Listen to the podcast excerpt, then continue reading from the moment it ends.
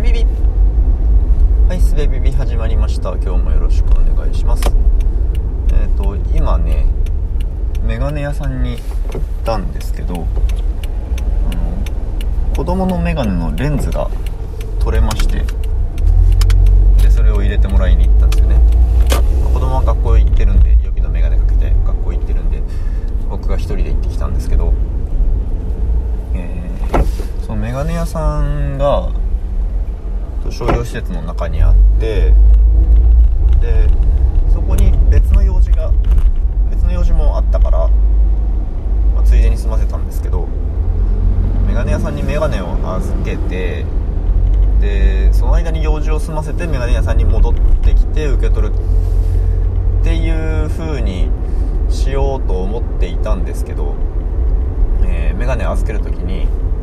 じゃあ入れてきますので少々お待ちくださいね。って言われてすんなり「あはい」って言ってしまい離れるタイミングを見失ったのでそのまま、えー、そこで待って出来上がりを受け取ってで別の用事をパッと済ませて今帰り道なんですけど、えー、仮に予定通りメガネを預けて予定を済ませてメガネ屋さんに戻ってメガネを受け取るということをやっていたらどうだっただろうということを想像したんですけどあの1回僕その場離れるわけですよねで、えー、メガネ入れレンズ入れてその後、まあどっかのタイミングで僕が戻ってくるわけですけどその時僕は店員さんに何と言って戻ったらよかったんだろう良いんだろうというふうに考えたわけですけど、え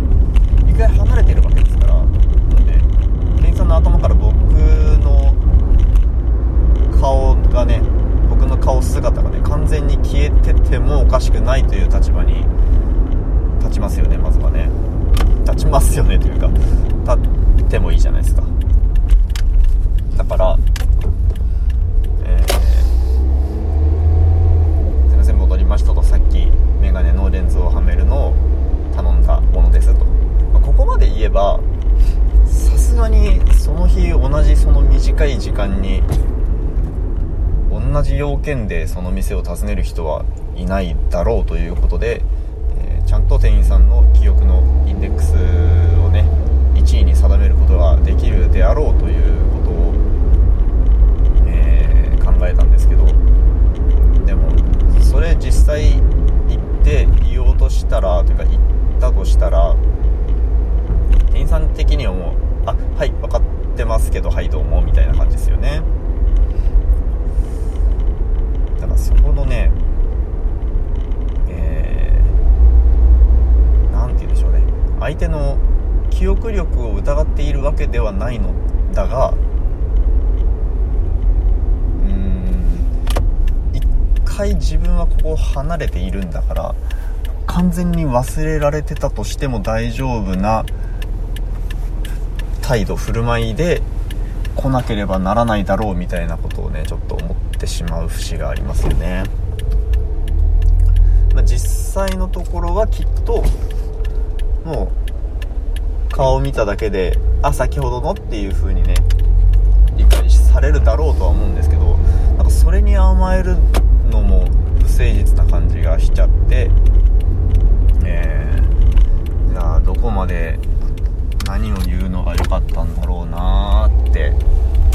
えー、してもいない失敗についてあれこれ思いを巡らせながらの帰り道でした。じゃあ今日も聞いてくださってありがとうございました。